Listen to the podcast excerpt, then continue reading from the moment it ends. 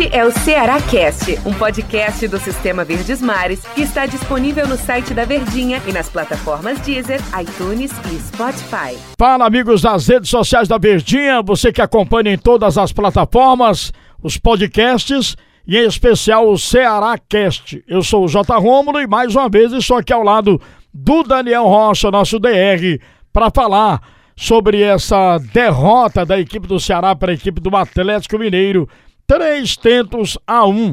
Daniel, é como se folheássemos um livro e vermos assim. Poético, viu? É, rapaz, bem poético, né? Folhearmos esse livro e, e vemos as histórias passadas. É como a gente pode também descrever como foi essa derrota para a equipe do Ceará, dado a tantos erros erros que já vêm seguidos e que a gente analisa, e sobretudo você, né, que é comentarista, analisa sempre aqui nos programas da Verdinha e em, em nossas transmissões. É por aí, Daniel, para a gente começar a tentar explicar para o torcedor essa derrota da equipe do Ceará para a equipe do Galo? Muito abraço, muito boa tarde, bom dia, boa noite, boa madrugada, como fala o nosso querido Dentes Medeiros. Bom qualquer horário que você estiver ouvindo aqui esse podcast, em especial, logicamente, a, a torcida alvinegra, que é a maioria, é, obviamente, aqui do nosso Ceará Cash. Então, é o seguinte, o Astral ele não é legal porque vem mais uma derrota. A derrota em si, ela é tranquila, faz parte. Você está pegando o líder fora de casa, é, não se conta com pontuação nesse jogo. Mas, obviamente, a gente precisa destrinchar e entender como que uma vitória, um empate ou uma derrota, ela acontece. E o Atlético Mineiro venceu por um placar até tranquilo com o gol do Gabriel Lacerda. Você tira até uma goleada do placar, se torna um placar tranquilo, você perder por 3 a 1 Mas é a tranquilidade. O que mais me incomodou foi a tranquilidade com que o Galo conseguiu conduzir o jogo sem precisar ser brilhante. O Galo não fez uma grande partida. O próprio Hulk teve duas oportunidades, uma na cobrança de pênalti e outra no gol. No mais, o Ceará até conseguiu dificultar, principalmente no primeiro tempo, as investidas mais perigosas do Atlético. Mas infelizmente, você começou aí com a poesia de folhear um livro, é como se você estivesse lendo a mesma história. Você lê e relê aquele livro, não vai mudar o livro ele vai continuar da mesma forma, porque infelizmente é, a coisa não muda no aspecto de ou cria, como foi com a Chape e o Inter, e abusa de perder oportunidades, ou nem cria, que é o que aconteceu com o Ceará nesta partida e acabou não levando tanto perigo ao gol do Everson. Para não ser injusto, foram exatamente duas finalizações, as duas do Vina.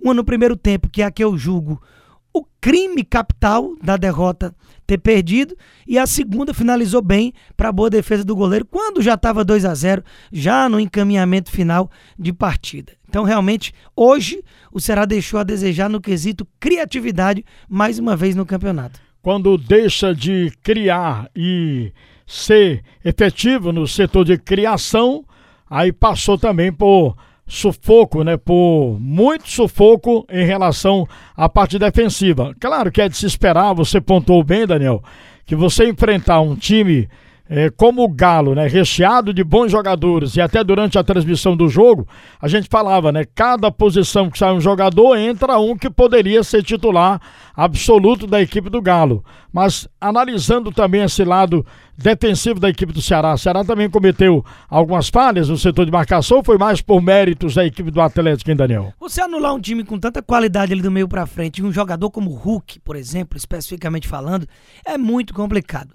É missão ingrata para a zaga de Palmeiras, para a zaga de Flamengo, que são os outros dois times ao lado do Galo ali, os expoentes desse futebol brasileiro. Mas como eu vinha falando, o Ceará até marcou bem. Apesar de uma bobeira ou outra, inclusive no próprio contra-ataque que gera o primeiro gol do Galo, que o Hulk pega de antes do meio-campo, onde não tem impedimento, e entra sozinho, é, com, a, com uma característica que tem sido muito peculiar dele, que é essa arrancada. E é impressionante como um cara com tanta caixa acaba é, tendo velocidade e grande, explosão, né? Tem muito isso o Hulk. Ele tem corpo e tem velocidade também. E aí, com isso, a, o Ceará acabou tomando esse gol. Dá para colocar numa falha defensiva esse primeiro gol. Mas no mais, o terceiro gol, o gol do Nacho, é numa jogada individual belíssima. O, o segundo gol é de pênalti. E também considero uma falha do Messias, porque é um, um pênalti bobo, mas bobo, assim, bizonho, que o jogador da experiência dele, eu não consigo entender o que, é que ele queria com aquele carrinho por trás, só no corpo do Jair, depois que o próprio já tinha, inclusive, dado o passe pro Zarate, que chegava de trás para finalizar, ou era o Guga? Guga. Acho era o Guga, Guga, né? Que de perna esquerda finalizou por cima do gol do, do Richard, né? Então, realmente, é, foi um jogo que não foi feliz em nenhum setor. E infelizmente, quando a chance se ofereceu para o Vina no 0 a 0 para você mudar completamente a história do jogo, jogar o problema pro Galo, fazer o Galo se expor mais, irritar o torcedor em arquibancada, foi o contrário. Perdeu esse lance, na sequência toma um gol, o estádio se inflama, você toma uma ducha de água fria e aí não teve força, não teve substituição, teve absolutamente nada que tentou fazer o Thiago Nunes que mudasse o desenho da partida. É como você sempre fala, Daniel. Aliás, vocês falam, comentaristas, né?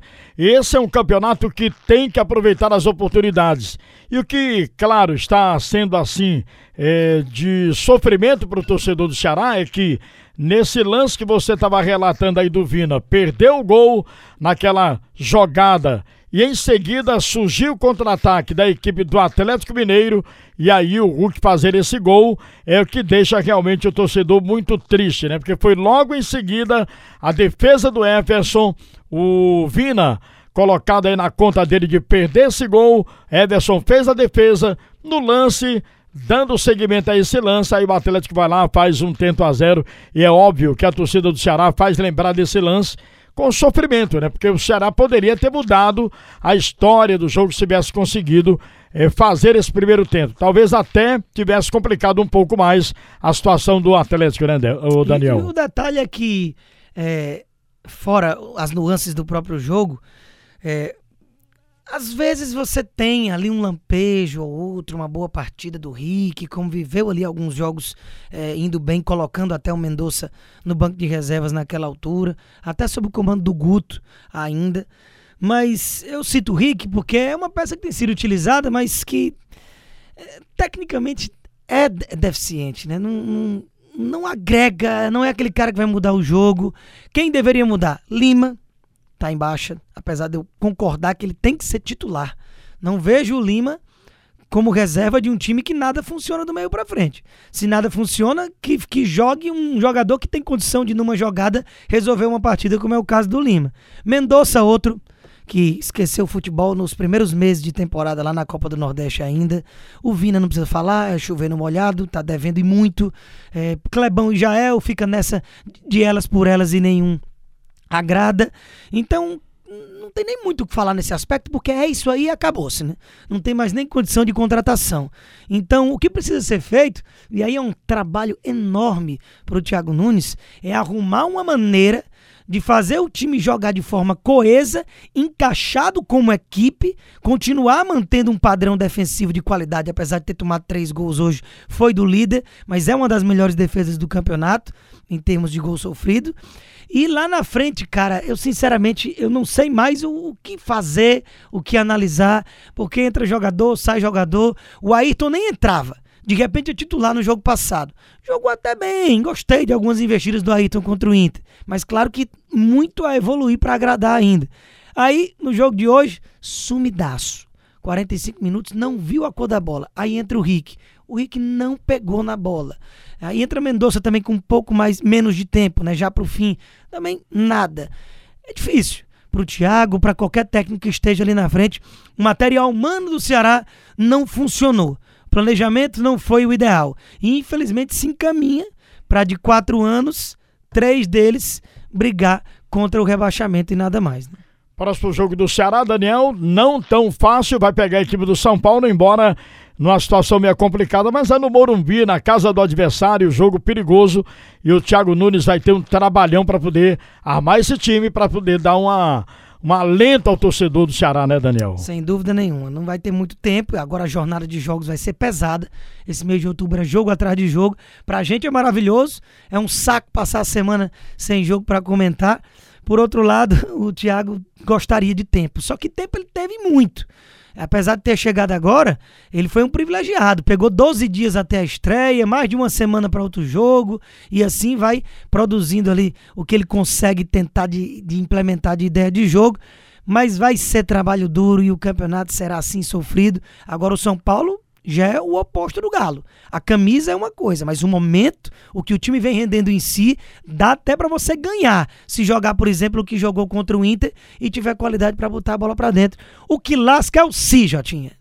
É verdade, o si é o que atrapalha. Valeu, Daniel. Forte abraço aí o nosso DR em mais um Cearacast que você pode acompanhar em todas as plataformas do Sistema Verdes Mares. Grande abraço ao torcedor do Ceará, né, DR? Tamo junto, um abraço, até a próxima. Valeu, grande abraço, torcedor do Ceará. Vamos continuar nessa esperança, né? Que o Ceará possa reencontrar o seu bom futebol. Este é o Ceará Cast, um podcast do Sistema Verdes Mares que está disponível no site da Verdinha e nas plataformas Deezer, iTunes e Spotify.